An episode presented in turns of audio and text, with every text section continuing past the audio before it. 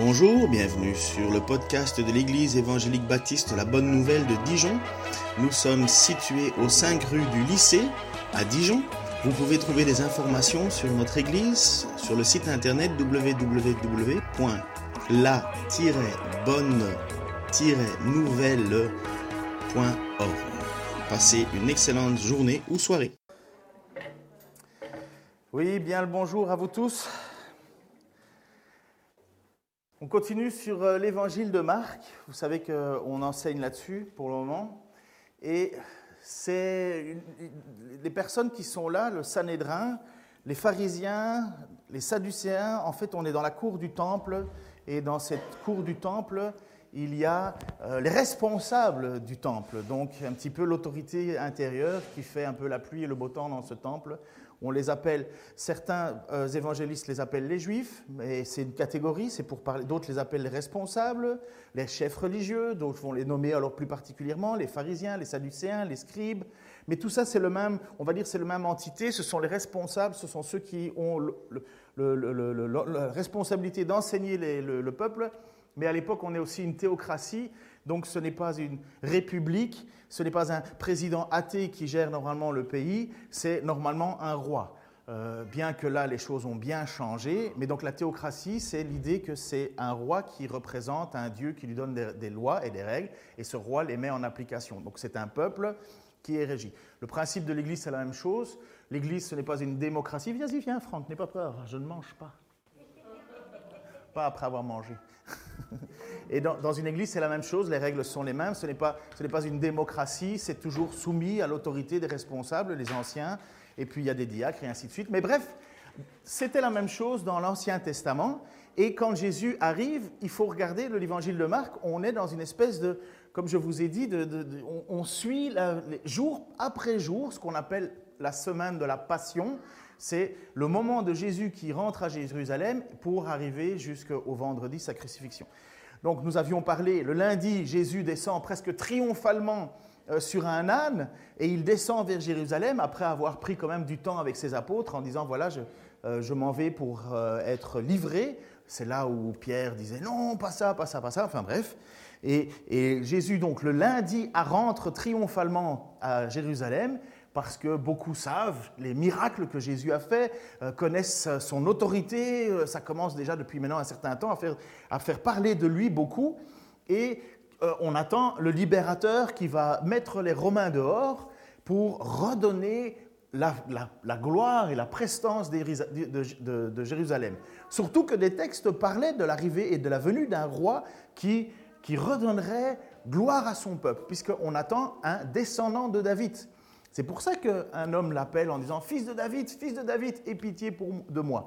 Parce qu'on attend le descendant du roi David qui libérera le royaume d'Israël. Donc, ça, c'est le lundi.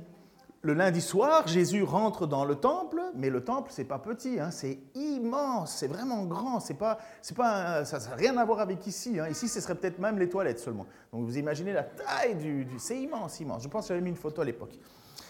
Donc le lundi soir, Jésus rentre dans le temple après avoir été acclamé et il ne dit rien, pas un mot. Il observe et il repart. Le lendemain, le mardi, puisque, comme je vous dis, on connaît les, les, éléments, le mardi, Jésus redescend au temple et là, il est pris d'un accès de colère et il chasse les vendeurs dans le temple parce qu'il y avait des gens qui venaient pour vendre euh, ce que vous aviez besoin pour apporter des sacrifices. Et euh, il y avait aussi les changeurs de monnaie, parce qu'il y avait une dans le temple, il y avait une monnaie attribuée au temple, et donc les gens venaient d'un peu partout. Et quand ils arrivaient au temple de Jérusalem, ils allaient faire le taux de change. Sauf que c'était devenu, c'est pas un problème de vendre des animaux, parce que celui qui vient de très très loin, euh, il va pas tirer son, son, agneau depuis, je ne sais pas moi, 3000 km en bateau et ainsi de suite. Il va se procurer sur place un un agneau, ou enfin, ce qu'il va apporter en sacrifice à Dieu. Qui a déjà pris l'autoroute ici? Les autoroutes euh, APRR ou compagnie, enfin, vous savez le truc que vous payez pour. Vous avez déjà acheté un Coca-Cola sur l'autoroute? Vous n'avez pas l'impression de vous faire arnaquer?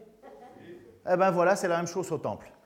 Euh, parce qu'on a le monopole, parce que tu ne peux pas sortir de l'autoroute, parce que voilà, ben, tu vas prendre un Coca-Cola et quand tu vas acheter ton Coca-Cola plus euh, un, sandwich, tu en as pour 7 euros. Tu te dis, mais qu'est-ce qui vient de se passer? Euh, Mais voilà, on t'a arnaqué. Ben, C'était la même chose au temple, mais en plus fort encore, et avec le changement, parce qu'en plus, on te disait, mais si tu veux ton Coca-Cola, il faut que tu payes avec l'argent d'ici. Alors on te faisait un taux de change. Pour 10 euros, tu as droit à 7 euros. Imaginons. Donc tu te faisais arnaquer sur toute la ligne. C'est pour ça que Jésus est pris de colère et il dit, vous avez fait de la maison de mon père une maison de voleurs. Mais qui est-ce qu'il accuse en réalité? C'est qui qui a mis le business en place? Les responsables religieux, les chefs du... parce qu'ils ne pouvaient rien faire sans eux. Et il n'est pas loin de s'imaginer qu'il y avait un petit peu de sous qui rentrait dans la poche. Bon, ça n'a rien à voir avec les autoroutes APRR qui ont été vendues. Je pense qu'on n'est pas à ce niveau-là, hein, pas en France quand même. Eh bien, c'était la même chose, comme quoi rien de nouveau sous le soleil. Hein. Et là, on est le, le, cinquième jour, le troisième jour, pardon, on est mercredi.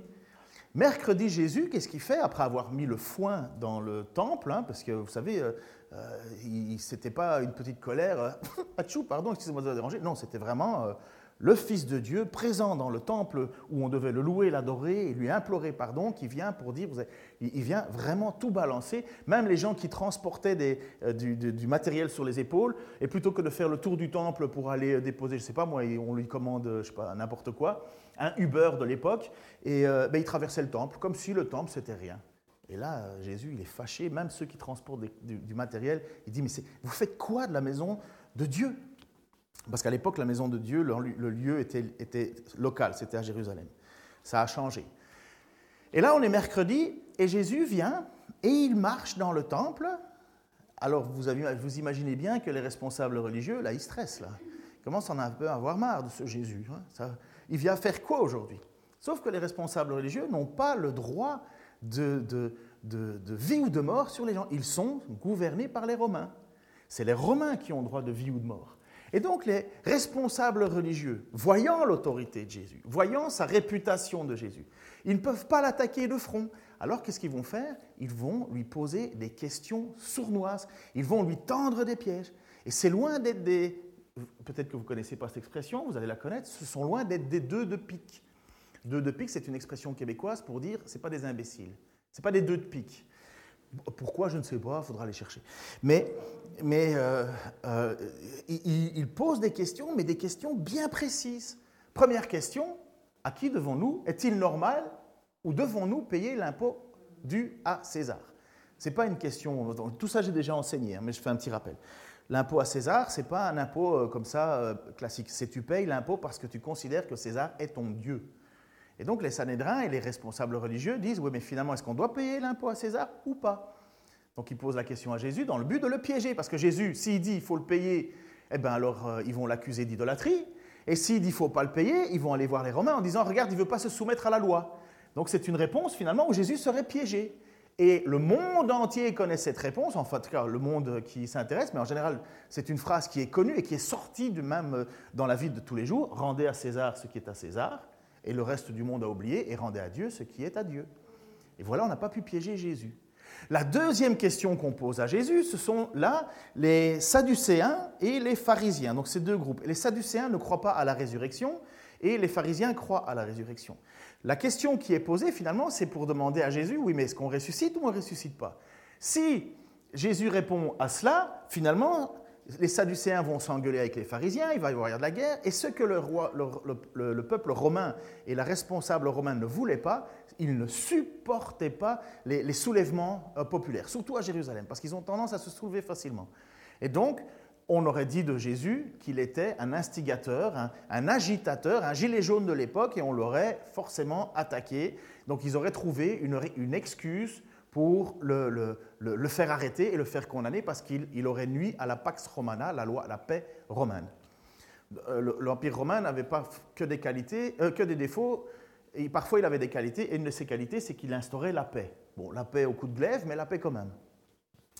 Et donc voilà, quand Jésus répond, il dit, mais vous ne connaissez ni la parole de Dieu, ni la puissance de Dieu. C'est pour ça qu'il ne se fait pas piéger non plus sur cette question. Et maintenant, la question à un pharisien qui était là, et c'est très, difficile de savoir si cet homme est pour ou contre Jésus. Parce qu'on a l'impression qu'il euh, va plus loin que les autres. On a l'impression qu'il est touché dans son cœur. Mais euh, si vous prenez l'évangile de Matthieu, il va dire que c'était toujours dans le but de tendre un piège. Et il vient vers Jésus, cet homme-là, alors qu'il a entendu les autres réponses, il entend ces questions et il va poser la question qui est certainement une des questions les plus importantes pour les pharisiens. Quel est le plus grand commandement? À quoi devons-nous absolument obéir? Donc je vous ai fait ce, récit. Et voici donc dans Marc 12, chapitre, euh, chapitre 12, verset 28, ce fameux pharisien qui vient. Donc on, on dit un spécialiste de la loi. Un spécialiste de la loi s'approcha de lui et il avait entendu la discussion et avait remarqué à quel propos, avec quel à propos Jésus avait répondu. Et il lui demanda, quel est le commandement le plus important de tous? Quel est le plus grand commandement? Donc si vous êtes un légaliste, légaliste ça veut dire que vous voulez fonctionner selon les lois, vous savez, c'est le gars qui, dès qu'il y a sur la route, il est marqué 50 après 80, il vous freine dans le visage parce qu'il ne veut pas dépasser le 50. Sa vie en dépend. Son honneur en dépend. C'est très bien de le faire, hein, je ne dis pas qu'il ne faut pas le faire. Mais vous voyez, c'est ce genre de personnage-là. C'est ah, la loi, c'est la loi. Un légaliste, c'est quelqu'un qui pense qu'il existe des règles devant Dieu qu'il faut absolument obéir. Et forcément, s'il existe des règles à obéir, il y a une classification de règles. Quelle est la meilleure règle? Quelle est la règle absolue, la plus importante? Qu'est-ce qu'il faut que j'obéisse en premier à Dieu? Pourquoi? Parce qu'on considère que si on fait une classification, eh ben, Dieu va être content, heureux que j'obéisse à ses commandements et certainement au plus important.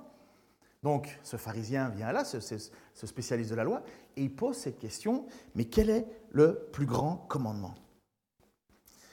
Nous avons des règles dans nos vies. Vous avez certainement eu des règles quand vous étiez petit.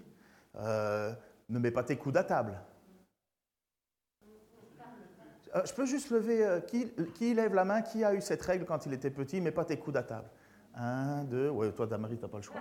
Deux, trois, quatre, cinq. Allez, pas tant que ça. Parce que c'est souvent un, souvent un débat avec ma femme à savoir si oui ou non c'est une règle. C'est Madame Rothschild, à mon avis, qui a inventé ça, mais, mais parce qu'on ne sait pas d'où ça vient, mais c'est une règle. Moi, on m'a éduqué, mais pas tes coudes à table. On m'a cassé la tête avec les coudes à table. C'était un peu plus relax chez ma, ma femme, par exemple. Et puis comme on a été vivre aux États-Unis, ben là, euh, le coude, il fait ce qu'il veut. il a un coup de fourchette, enfin bref. Mets pas tes pieds dans le fauteuil avec les chaussures.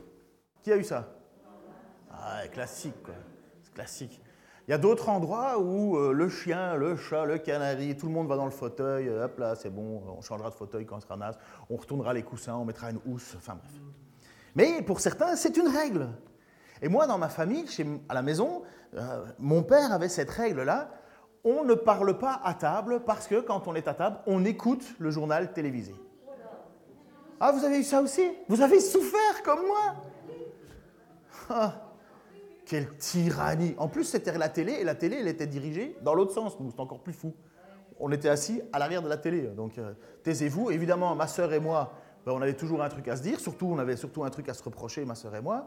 Et puis quand il restait le dernier morceau de viande dans le, plat, ben, on se bagarrait. Alors mon père était fâché parce qu'on ne respectait pas la règle première qui était de se taire à table. Moi je contestais en disant mais pour une fois qu'on est à table, on peut parler, blablabla. Bla, bla, bla, bon, bref. Donc, vous avez bien vu, vous savez ces choses-là, les règles, c'est quelque chose qui est très difficile à respecter constamment. Et donc les, les pharisiens pardon, et les maîtres de la loi demandent quelle est la plus grande règle. Et Jésus va répondre ce qui est le plus connu pour un juif. Il va dire, voici le commandement le plus important. Écoute, Israël. Le Seigneur est notre Dieu. Il est le seul Dieu. Tu aimeras donc le Seigneur ton Dieu de tout ton cœur, de toute ton âme, de toute ta pensée et de toute ta force ou énergie. Ça fait c'est la même chose. C'est ce qu'on appelle, et on va l'entendre tout de suite, pas maintenant, le schéma Israël. Ça, c'est ce que tout juif qui va à la synagogue connaît. On va l'entendre dans quelques minutes. Préparez vos cœurs à entendre une prière que, si nous parlions hébreu, nous pourrions chanter avec. Ce n'est pas encore maintenant. Mais pourquoi? Parce que la question la plus discutée parmi les rabbins, c'est finalement, c'est quoi la, loi la plus importante? Et ils considèrent qu'il y a 613 lois données dans la Bible, le Pentateuque, donc 613 lois à obéir pour plaire à Dieu, et ils ont classé qui a 248 euh, commandements affirmatifs et 365 interdictions. Donc tu ne feras pas ça, tu ne feras pas ça, et des lois affirmatives, c'est si tu fais ceci, si tu fais cela. Et ils ont classé ces règles, et donc ils veulent un petit peu un palmarès de la première loi. Et puis alors ils ont encore divisé entre lois impératives, ça c'est la loi absolue, et puis alors les lois secondaires, les lois euh, plus souples. Euh, par exemple, je ne sais pas si vous savez, un des trucs que moi j'ai connu quand j'étais jeune, c'est qu'on dit Ah, fumer c'est un péché. Fumer c'est un péché. Ah bon? En quoi c'est un péché? On, va on ne voit pas ça dans un texte biblique. Alors moi je ne suis pas pour le fait de fumer, mais déclarer que c'est un péché, c'est de décréter une nouvelle loi. Pour moi, un chrétien, ça ne fume pas. En fait, je suis même plus souple. Un chrétien fume de temps en temps s'il veut, mais il ne doit pas en être dépendant, de la même manière que l'alcool. Fumer un cigare, je ne vois pas un problème en soi. Euh, mais si vous êtes quelqu'un qui, dit, voilà, moi je, fume tous les jours, tous les jours, ben, faites attention parce que votre corps ne vous appartient plus, il est le temple du Saint-Esprit. Donc ça veut dire qu'on ne fait pas avec le temple du Saint-Esprit n'importe quoi. De la même manière qu'on ne fait pas avec le temple du Saint-Esprit d'être constamment sous euphorique de l'alcool. Non, on peut boire un verre d'alcool, on peut même être joyeux de l'alcool, mais si tu fais que boire de l'alcool, mais finalement tu es en train de détruire le temple du Saint-Esprit. Nous ne nous appartenons plus, nous appartenons à Dieu. Mais on ne peut pas dire fumer est un péché. Moi je dis l'addiction est un péché. Et fait l'addiction est même un, on est en train de nous éloigner de ce que Dieu veut pour nous. Et le péché, le mot amartia, ça veut dire, pour être littéral, manquer la cible, manquer le but que Dieu veut. Et donc Jésus va revenir à l'origine, le premier commandement, le plus absolu. Écoute Israël, schéma, Israël. Écoute. Ça veut dire, stop tout, prends une minute, arrête-toi, écoute. Tu aimeras ton Dieu de tout ton cœur. Enfin, d'abord, Israël, écoute Israël, euh, ton Dieu est un. Donc c'est ce qui change complètement de tous les modes paganistes où il y a des dieux partout. Il n'y en a qu'un. Il y a un seul Dieu créateur. Et puis il dit, le Seigneur est notre Dieu. Il est le seul Dieu. Il n'y a pas d'autre Dieu. Ça, c'est face à toute l'idolâtrie et compagnie. Tu aimeras donc le Seigneur ton Dieu. Écoutez, ça se chante. Écoutez comme ça se chante et comment c'est beau.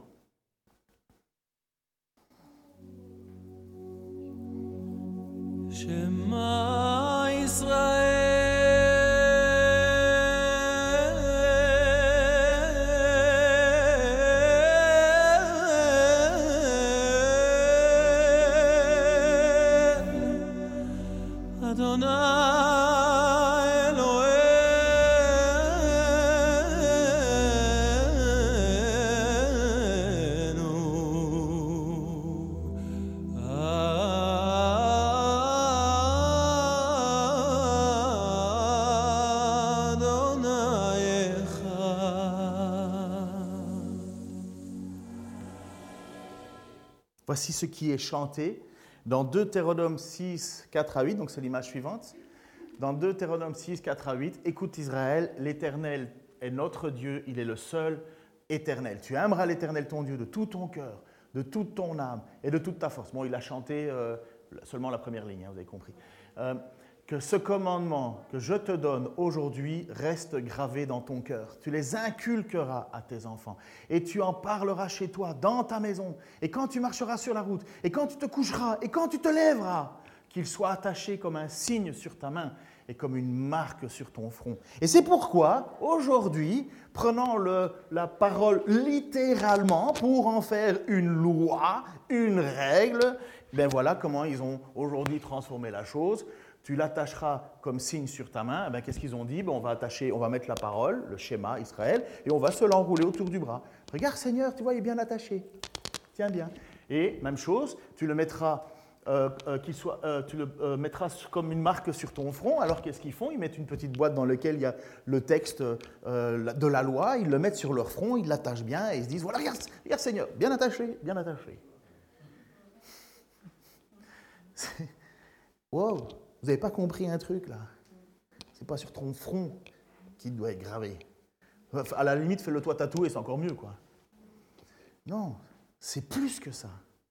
C'est pas une, ils ont transformé quelque chose qui devait être de la vie en quelque chose qui est une règle et un commandement, une loi. Et donc ils ont dit, mais la loi la plus importante, c'est que j'ai ça. Ou ça? Mais non. C'est là où justement, ils n'ont pas compris la profondeur de ce que Jésus, de ce que Dieu a demandé. Parce que ça, c'est écrit dans l'Ancien Testament. Qu'est-ce que ça veut dire aimer Dieu de toute sa force, de, toute sa, de tout son cœur, de toute son énergie? Vous avez deux enfants. Un des enfants, tu lui dis, tu vas obéir à toutes mes lois, toutes mes règles, tous mes commandements. Cet enfant va le faire. Et vous avez l'autre enfant, et tu vas dire à cet enfant, tu m'aimeras de tout ton cœur, de toute ta force, de toute ta pensée et de toute ton énergie. À votre avis, lequel de vos deux enfants vous comblera plus de, joie? Celui qui obéit comme un robot ou celui qui vous aime de tout son cœur, de toute sa pensée, de toute sa force? Vous savez, l'armée, c'est la preuve qu'on peut obéir à des gens qu'on n'aime pas. On peut obéir même dans une famille à un, père qu'on n'aime pas. On peut être hyper droit. C'est ce qu'on appelle en général l'hypocrisie. On fait ce qu'on me demande, mais ne me demande pas de t'aimer. Et Jésus tourne les gens en disant, mais vous n'êtes pas là pour devoir aimer, enfin, euh, obéir à des lois. Ça ne veut pas dire que les lois, on ne les obéit pas. Mais la première chose, c'est que tu dois aimer ton Dieu de tout ton cœur. C'est quoi le cœur Le cœur, c'est le centre de l'identité. Je crois que je l'ai mis, euh, Denis, euh, je ne suis pas sûr. Oui, mets, l'image suivante. ah non, après. Le, le cœur, c'est quoi? C'est l'identité. On dit de quelqu'un, ah, il a bon cœur, il a ci, ça. C'est la source de vos pensées. C'est les paroles et vos actions. Si tu veux, si tu es cupide, ça vient de ton cœur. Cupide, ça veut dire que tu veux prendre de l'argent et ainsi de suite. Si tu es, tu es jaloux, ça vient de ton cœur. Il y a des personnes, leur identité, c'est un jaloux. Il ne pourra jamais être content de ce que tu as. Il va toujours être fâché de ce que tu as. Et ça va être teinté dans sa vie. Il y a des personnes qui sont des, des, insatisfaits perpétuels. C'est encore une fois dans leur cœur. Qu'est-ce que l'âme Donc tu aimeras ton cœur de tout ton cœur, de, de toute ta force, de toute ton âme. L'âme, c'est le lieu des émotions. L'âme, c'est le lieu des émotions. Ça veut dire que c'est ton être qui aime, qui, pense, qui, qui, qui va se... Quand tu pars dans tes pensées et que tu t'imagines un monde extraordinaire, un monde de joie, tu commences à sourire parce que tu es en train d'imaginer une situation compagnie, c'est l'âme. Mais l'âme, c'est un piège. Hein. C'est pour ça que David dit Tais-toi donc, mon âme, et loue le Seigneur. Parce que ça, c'est la tyrannie de l'émotion. Euh, on, pense que Dieu fonctionne en fonction de mes émotions. Ah, je ressens pas Dieu. Ah, ben, ben c'est que Dieu doit être au lit. Hein. C'est toi qui l'avais prêché euh, au Rwanda. Euh, c'est là où Dieu revient le soir, c'est ça? Il part le matin et il revient le soir. C'est ça, je pense. Hein Comme un proverbe là-bas. Non, nos émotions sont traîtres. Notre âme, elle a besoin d'être domptée parfois par notre raison. Qu'est-ce que la pensée? La pensée, ça englobe la volonté. C'est celui qui est cupide, c'est son cœur, c'est dans son âme, mais en même temps, il faut qu'il pense à comment arriver à faire des choses, euh, comment il va mettre en œuvre des choses. Ça, c'est le, cadre de la pensée. La pensée, c'est ce qui devrait normalement nous, nous pousser à raisonner, à, à dire, mais tais-toi donc, mon âme. Ou bien, loue le Seigneur, fais ceci, fais cela. Et puis alors, vous avez votre énergie, donc aimer Dieu de tout son, cœur, vous l'avez compris, c'est ton identité de toute ton âme, c'est de, toutes tes émotions, de, toute ton, euh, de, toutes euh, tes pensées. Ça veut dire que tu dois être orienté vers Dieu. Et de toute ton énergie, ça veut dire que tout ça c'est bien, mais si tu bouges pas ton derrière de ta chaise, c'est nul.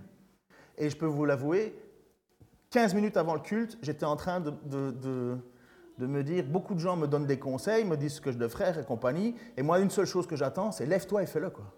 Lève-toi, fais-le. C'est très bien d'avoir des, idées pour euh, ceci, des idées pour là. Et toi, tu fais quoi? Et Dieu nous dit clairement que la meilleure manière de l'aimer, c'est de tout son cœur, de toute sa force, de toute son âme et de toute son énergie. Qui y arrive? Qui y aspire? Qui le désirerait plus que. Hé, levez les mains, au moins, les vrais chrétiens, là. J'espère que. Vous voulez au moins obéir à ce commandement le plus important que Jésus nous donne, là. Excusez-moi, mais ça, ça, ça me fatigue, là. Bon sang, on devrait sauter en l'air en disant Moi, j'y aspire. Je veux ça. Je veux donner ma vie 100% pour toi, Seigneur. Je veux que toutes mes pensées soient pour toi. Je voudrais que toute mon âme et toutes mes émotions soient en toi. Je voudrais que toute ma force soit pour toi jusqu'à mon dernier souffle. Je veux te donner ce que tu attends, de t'aimer. N'importe quelle femme, un homme lui dit ça, je veux t'aimer de tout mon cœur, de toute ma force, de toute ma pensée. Euh, elle plane, hein On a eu de magnifiques vœux hein, sur Internet, enfin ils sont encore accessibles. Euh, J'étais mal pour tous les gars qui étaient dans la salle. Quand, euh, quand il a écrit ses vœux à sa femme, on avait l'air un peu nous, en disant Ouf, qu'est-ce que tu nous laisses là? mais c'est magnifique. Eh bien, c'est comme ça que Dieu veut être aimé. Il ne veut pas être aimé par des règles et des lois. Il veut être aimé par des personnes qui ont vraiment un cœur pour Dieu. Mais pose-toi la question si tu en es là. Parce que ça, c'est l'exigence première de notre Dieu. Première de notre Dieu. Quand j'entends des gens et qui me donnent les raisons pour lesquelles ils ne viennent plus louer Dieu à l'église, je me dis, mais est-ce qu'ils savent que c'est contre Dieu qu'ils ont un problème? Oh, je viens plus parce que, nanana, nanana. Oui, mais tu dois aimer ton Dieu de toute ta force, toute ta pensée.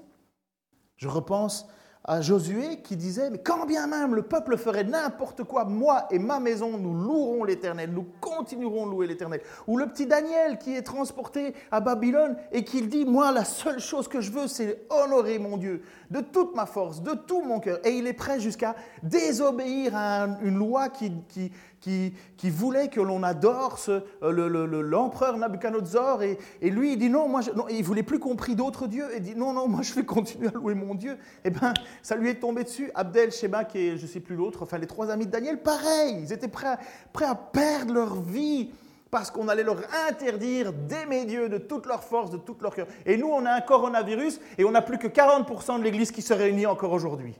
On trouve des excuses bidons pour ne plus aller faire ce que Dieu nous demande, le louer, le célébrer ensemble. On trouve des excuses à deux balles. Je sais. Mais c'est triste. Qu'est-ce qu'on devient? Qu'est-ce qu'on est? Eh bien, on est exactement comme eux, d'une certaine manière. Et je, me jette la pierre. Hein. Je ne suis pas là pour... Je fais un constat triste d'un cœur qui crie, hein, c'est tout. On est là. On est là. Et on veut mettre des lois et des règles. Et je me souviens, et j'espère que vous aussi, de cette petite histoire, mais qui pour moi est tellement fondatrice de c'est quoi être un chrétien. Jésus va raconter une histoire de deux personnes qui montent au temple. Et cette histoire, elle se trouve dite devant ces fameux pharisiens responsables religieux. Et vas-y, euh, Denis. Il raconta aussi une parole pour ceux qui étaient convaincus d'être justes et méprisaient les autres. Deux hommes montèrent au temple pour prier, un pharisien et un collecteur d'impôts. Le pharisien debout faisait intérieurement cette prière.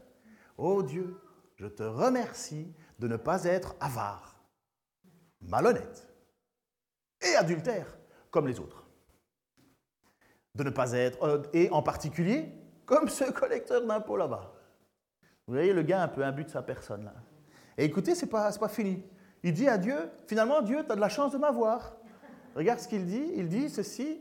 Euh, euh, moi, je, moi, je jeûne deux, fois par, deux jours par semaine. Moi, je donne 10% de tous mes revenus. Et puis le texte nous dit que le collecteur d'impôts se tenait dans un coin retiré. Ah, moi, ça me brise le cœur en lisant ça. Il n'osait même pas lever les yeux au ciel, mais il se frappait la poitrine et murmurait. Ça veut dire qu'il n'ose même pas, même pas le dire. Ô Dieu, aie pitié du pécheur que je suis. Je vous l'assure, et c'est ce dernier et non pas l'autre qui est rentré chez lui déclaré juste, pas par n'importe qui, par Dieu. Car celui qui s'élèvera sera abaissé, celui qui s'abaisse sera élevé. Et ça, c'est toute la grande tyrannie de vouloir mettre des lois dans une vie. Oh Seigneur, j'obéis à ta loi, je donne la dîme. Oh Seigneur, j'obéis à ta loi, je, jeûne. Oh Seigneur, j'obéis à ta loi. Je, tu dois quand même être content de moi. Et donc finalement, Dieu, c'est quoi la première règle que tu voudrais que je fasse? Et Jésus dit, ben, aime ton Dieu de tout ton cœur. Mais les lois, là, on doit y obéir. Mais encore une fois, si tu obéis aux lois pour croire que tu vas recevoir quelque chose de Dieu, tu te trompes. Mais parce que tu aimes Dieu, tu vas obéir aux lois. Parce que tu aimes Dieu, tu vas faire le meilleur. Sauf qu'il y a une chose que tu dois te rendre compte, c'est qu'on n'atteindra jamais la loi de Dieu. Tout le monde était là autour de Jésus en train de se frotter les mains et en se disant Ouais, chouette, on va avoir enfin un message qui va diminuer le niveau de la loi. C'est ce qu'on appelle le sermon sur la montagne. Et Jésus s'assit et les gens, une foule complète se met tout autour et ils entendent Jésus. Et il dit Tu as entendu qu'il a été dit Tu ne commettras pas d'adultère.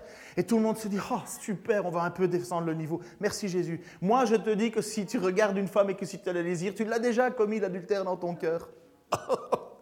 je pense que tous les gars, ils étaient là. Mais il pouvait dire, j'ai obéi à ta loi. J'ai jamais trompé ma femme. Oui, mais dans ton cœur, qu'est-ce qu'il y a dans ton cœur? Et là, tu te dis, bah, parce que Dieu veut une seule chose, bien nous faire comprendre que jamais, si c'est par la loi, nous atteindrons les niveaux de Dieu. Jamais. C'est pourquoi nous avons besoin de Jésus. C'est pourquoi nous avons besoin du Fils de Dieu qui vient s'offrir en sacrifice pour nous. Et c'est pourquoi on doit aimer Dieu de tout son cœur, de toute son âme, de toute sa force, de toute sa pensée. Parce que ce bonhomme ici, ce, collecteur d'impôts, je crois qu'il aime mille fois plus Dieu que l'autre qui vit avec des lois et des règles. Je crois qu'il il aime tellement Dieu qu'il pleure sur son péché. Oh Seigneur, aie pitié de moi, je suis pécheur. L'autre, il croit qu'il est juste. Exactement. Il croit qu'il est juste. Mais je crois que celui qui aime vraiment Dieu, c'est lui, c'est ce pécheur. Et c'est parce qu'il a un véritable amour, alors qu'il n'est pas parfait, mais qu'il se repent, qu'il pleure. C'est à ce moment-là que Dieu lui dit, tu es justifié. Et Pierre va poser la question à Jésus, ouais, mais combien de fois on demande pardon? Parce qu'il me semble qu'il a déjà épuisé son stock. Et Jésus va lui dire, jusqu'à 7 fois 77 fois. Si Jésus enseigne à Pierre le nombre de fois qu'on pardonne sur la terre, à votre avis, combien de fois Dieu pardonne au ciel? L'Épître aux Hébreux nous dit qu'en ce moment, Jésus est en train de présenter encore et encore ses mains à Dieu et, et, qu'il il intercède pour nous. Vous pensez prier? Jésus prie mille fois plus, dix mille fois plus. Il prie sans arrêt pour nous, pour toi, pour moi. Parce qu'il sait que normalement, si tu es un être qui aime Dieu, tu vas faire cette prière plein de fois. Oh Seigneur, aie pitié de moi. Il n'y a rien de pire qu'un légaliste. Ça pue la mort. Un légaliste, ils ne vont pas au ciel. Ils ont l'apparence d'être des gens qui marchent selon Dieu, mais en réalité, ils ont un cœur sec. Et les ceux qui ont le plus énervé Jésus, c'est eux. Jésus se tenait avec les pécheurs. Il ne dit pas que pêche, continue, je suis là, j'effacerai la, Non. Est-ce que tu m'aimes? Oui. Arrête de pécher. Arrête. Lutte. J'ai payé le prix de ta faute, mais arrête. Arrête. Arrête. Exactement.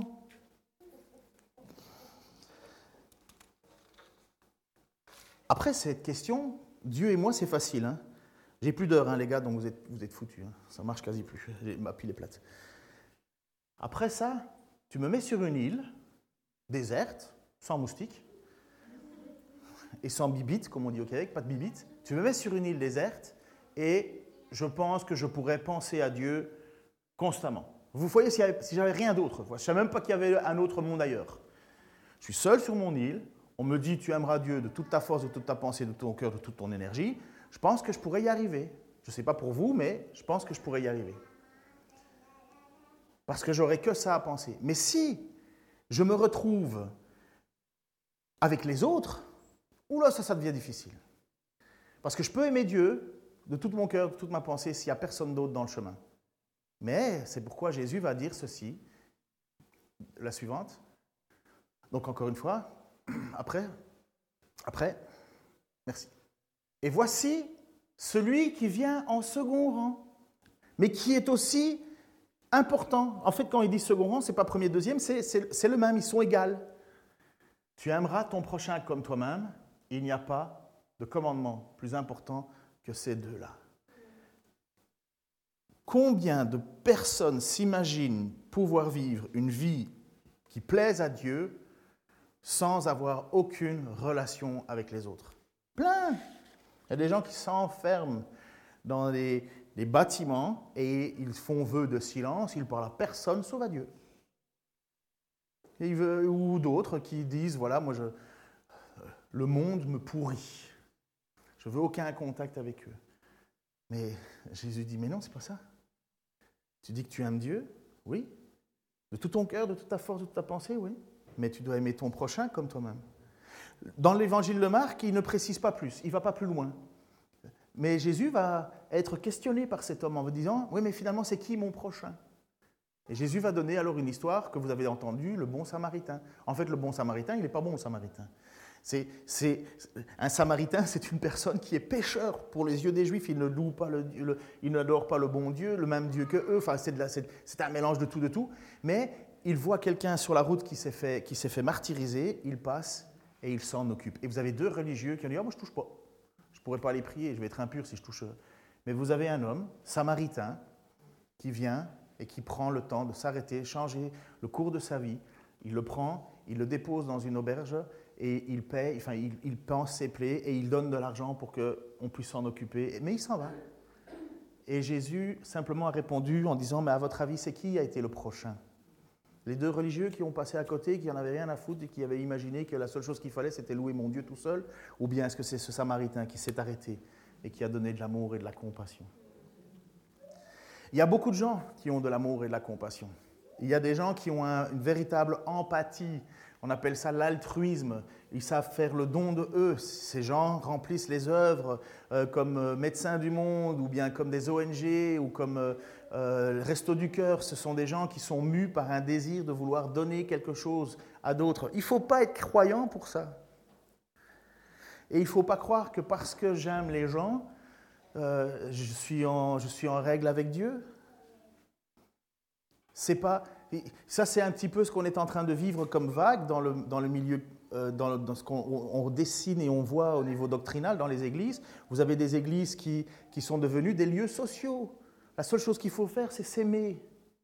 Et on aime tout le monde et on va tout faire pour t'aimer. Oui, mais c'est très bien, mais tu peux aimer le monde, mais aller en enfer. Hein. parce que c'est pas parce que j'aime le monde que je suis sauvé. C'est pas parce que j'obéis à des lois règles et règles et règles que je suis sauvé, je dois aimer Dieu. Et pour aimer Dieu, je dois le vivre et je dois, je dois aimer mon prochain, mais je peux aimer mon prochain sans aimer Dieu. Mais si j'aime pas Dieu, et regardez pourquoi je vous dis ça. Je ne vais pas aller très loin sur la question de, de, euh, de son prochain soi-même. Mais la première chose qu'on doit faire, c'est aimer Dieu. Pourquoi? Parce que Dieu est un Dieu jaloux. Texte, s'il vous plaît. Ne vous, prosternez pas, vous ne vous prosternerez pas devant d'autres divinités, car le nom de l'Éternel, c'est le jaloux, un Dieu qui ne tolère aucun rival. Ça veut dire que ça revient, tu aimeras ton Dieu de tout ton cœur, Dieu seul, premier, first. Pourquoi? Parce que Dieu est jaloux. Tu peux très bien aimer les gens sur la terre, mais Dieu en premier. Dieu en premier.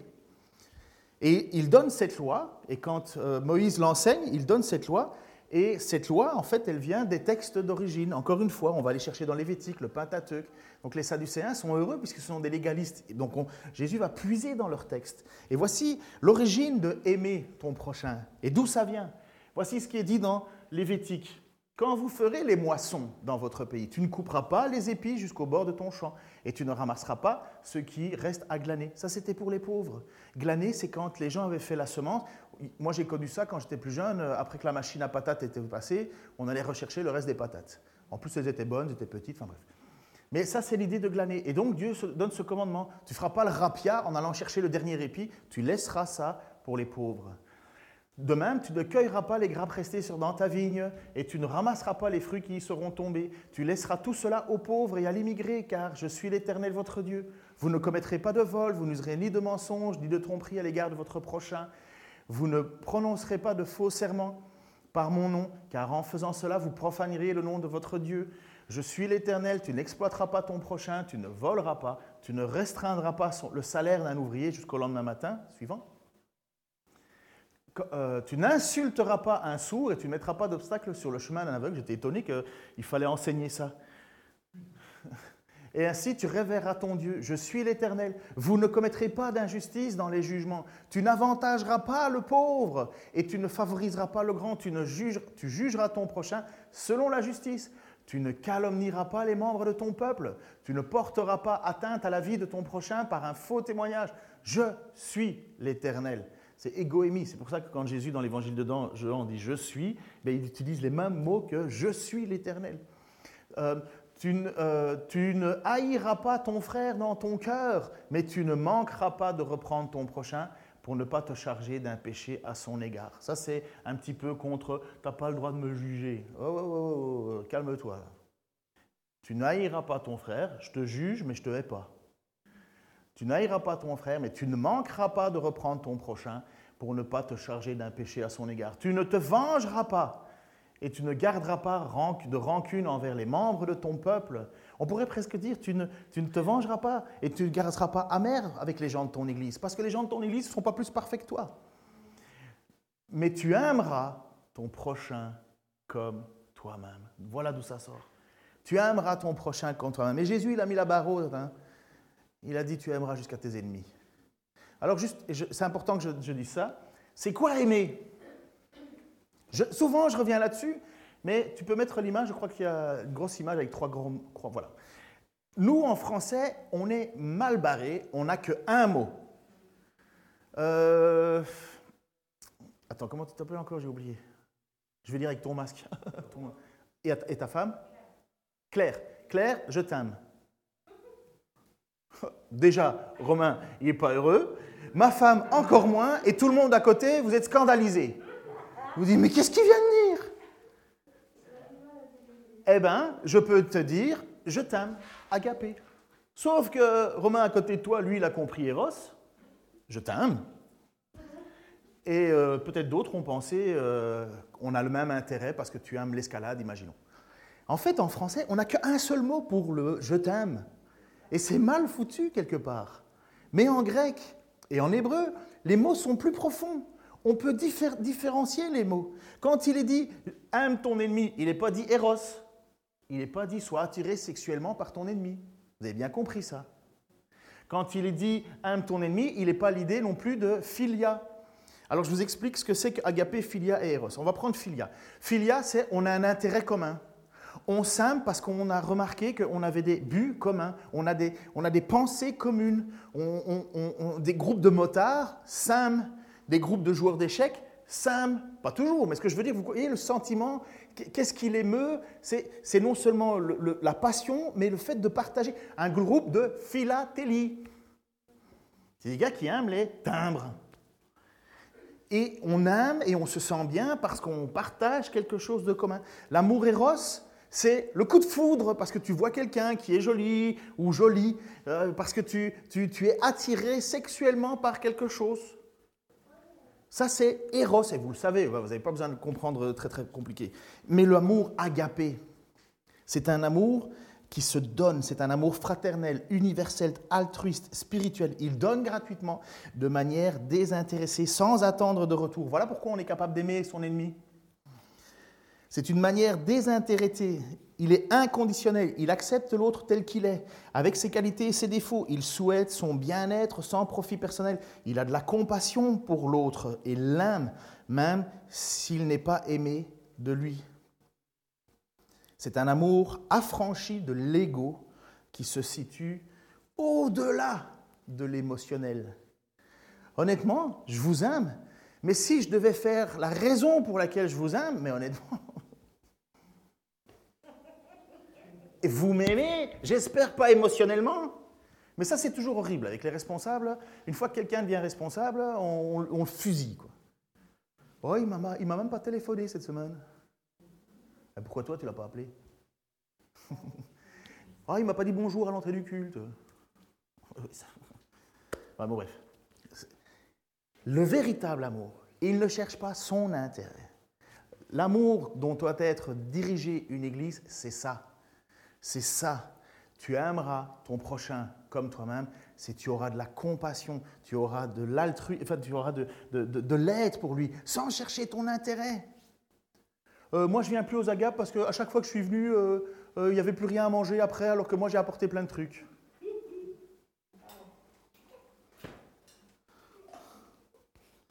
On sent l'amour en toi, là. Écoutez ceci, je termine, j'ai enfin fini. C'est bien, maître. Voilà le, pharisien, le, spécialiste de la loi qui va répondre. C'est bien, maître. Il évalue, il évalue Dieu quand même. C'est bien, maître, lui dit le spécialiste de la loi. Tu as dit vrai. Il n'y a qu'un seul Dieu. Il n'y en a pas d'autre que lui. L'aimer de tout son cœur, de toute son intelligence, de toute son énergie, ainsi qu'aimer son prochain comme soi-même, c'est bien plus important que tous les holocaustes et tous les sacrifices.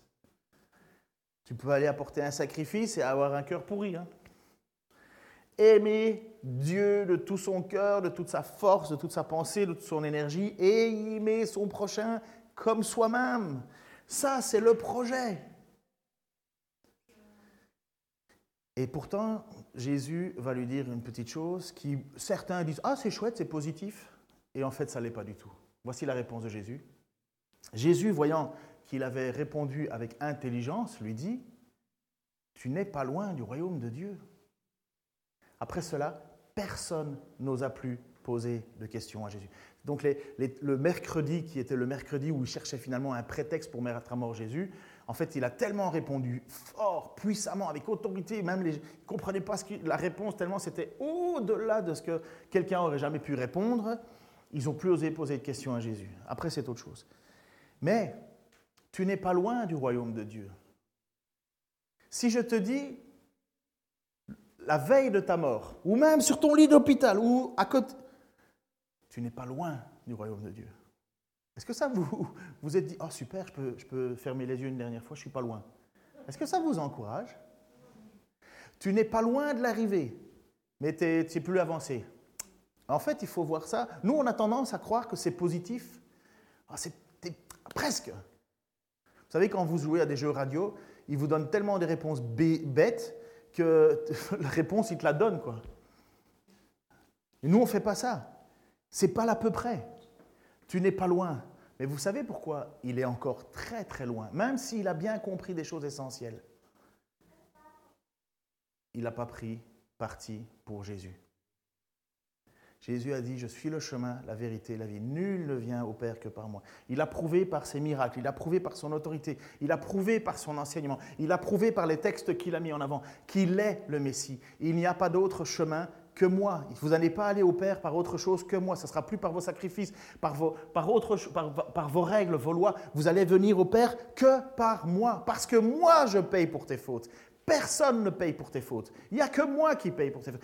Personne ne pourrait payer pour tes fautes parce que Dieu n'accepterait pas son sacrifice, parce qu'il est pécheur. Mais moi, je suis le Fils de Dieu.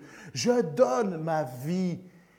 Personne ne me prend ma vie. Je la donne pour ceux que mon Père m'a donnés. Exactement. C'est un sujet de joie immérité.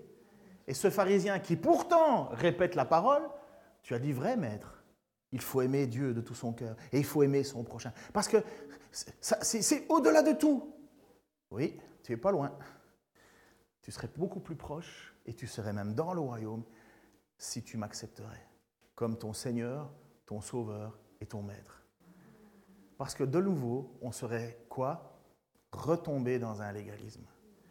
Tu n'as pas Jésus dans ta vie, tu n'es pas sauvé. Quand tu es sauvé, tu aimes ton Dieu de tout ton corps, de toute ta force. Quand tu es sauvé, tu aimes ton prochain comme toi-même. C'est pas parce que tu aimes ton prochain comme toi-même que tu es sauvé. C'est pas parce que tu aimes Dieu. J'ai des, copains, ils aiment Dieu, hein. mais euh, euh, Jésus, sa mère, un ange euh, ou un autre, c'est pareil. Hein. C'est bien, moi j'aime Dieu. Ils ont des, bibelots de Dieu partout, mais ils aiment Dieu. Mais Jésus va leur dire, je ne te connais pas. Alors je termine, là c'est vrai par la prière, par cet engagement. Et Je ne sais pas qui écoute par Internet, j'en sais rien. Peut-être que vous êtes dans des situations difficiles de votre vie, vous ici. Peut-être que ceux qui suivent par Internet ou par l'audio, peu importe, vous vivez dans des moments difficiles. Mais voilà ce que Jésus a dit. Aime Dieu de tout ton cœur, de toute ta force, de toute ta pensée, de toute ton énergie. Et pensez à ce collecteur d'impôts qui se frappe la poitrine et qui dit, je ne mérite pas. Oh, aie pitié de moi. Si tu aimes Dieu et que tu invoques sa pitié, Jésus a tout payé. Seigneur, merci. Merci parce que tu nous ramènes à ce qui est le plus important. T'aimer, honnêtement, sincèrement, sans se voiler la face, en regardant à ce que nous sommes. Et nous savons que nous sommes pécheurs. Nous savons que sans ta grâce, sans ta pitié, Seigneur, nous ne pourrions rien faire. Viens m'aider, Seigneur, viens nous aider à t'aimer comme tu veux être aimé. Et viens nous aider et, viens m'aider à aimer mon prochain comme moi-même. Seigneur, je ne veux pas être hypocrite, faire semblant, tricher. Ça m'amène à rien devant toi qu'à ta colère. Je veux, Seigneur, être humblement ce que je suis. Tu me connais dans le secret, Seigneur, et tu me connais dans la vie publique. Je ne veux pas être différent l'un de l'autre. Seigneur, aide-moi. Marche devant nous. Viens nous secourir. Sois avec Nivou en ce moment. Elle t'aime de tout son cœur et viens encore, Seigneur, la porter pendant ce moment-là. Sois avec tous ceux qui souffrent, avec tous ceux qui doutent, avec tous ceux qui craignent, Seigneur. Il y a un moment, Seigneur, où on ne pourra plus choisir, où ça sera trop tard. Seigneur, pour tous ceux qui entendent ta parole et qui savent que ces paroles que nous avons dites viennent de toi, parce que c'est ce que tu nous as enseigné, qu'ils prennent une décision, une fois pour toutes. Seigneur, continue-leur et continue à nous pardonner. Sans ton pardon, nous sommes perdus. Au nom de Jésus-Christ. Amen.